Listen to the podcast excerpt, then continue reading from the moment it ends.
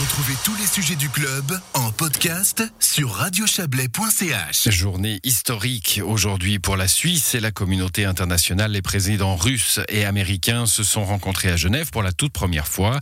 Comme prévu, c'est sur le perron de la Villa Lagrange que Joe Biden et Vladimir Poutine ont fait leur apparition ensemble et qu'ils se sont serré la main avant de disparaître ensemble durant deux longues heures, retranchés dans une bibliothèque à l'abri des regards.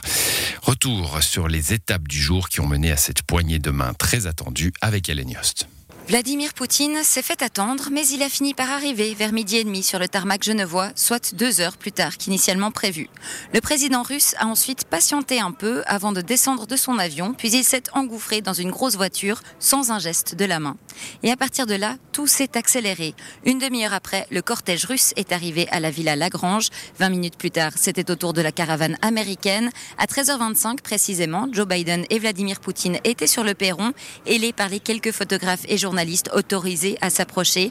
Entre les deux hommes se tenait leur hôte, Guy Parmelin.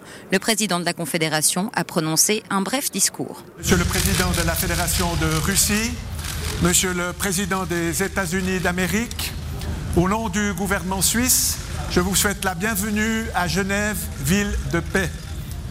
La Suisse est très honorée de vous accueillir pour ce sommet et elle est heureuse de pouvoir ainsi conformément à sa tradition des bons offices, favoriser le dialogue et la compréhension mutuelle.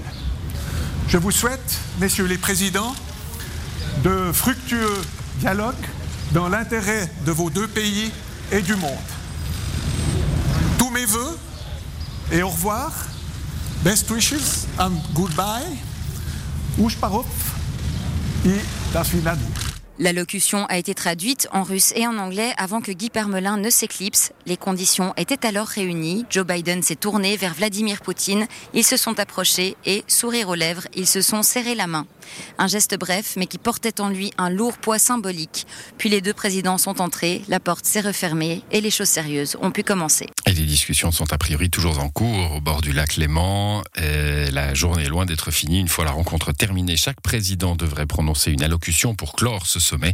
Guy Parmelin viendra ensuite présenter les résultats de son rendez-vous avec Vladimir Poutine.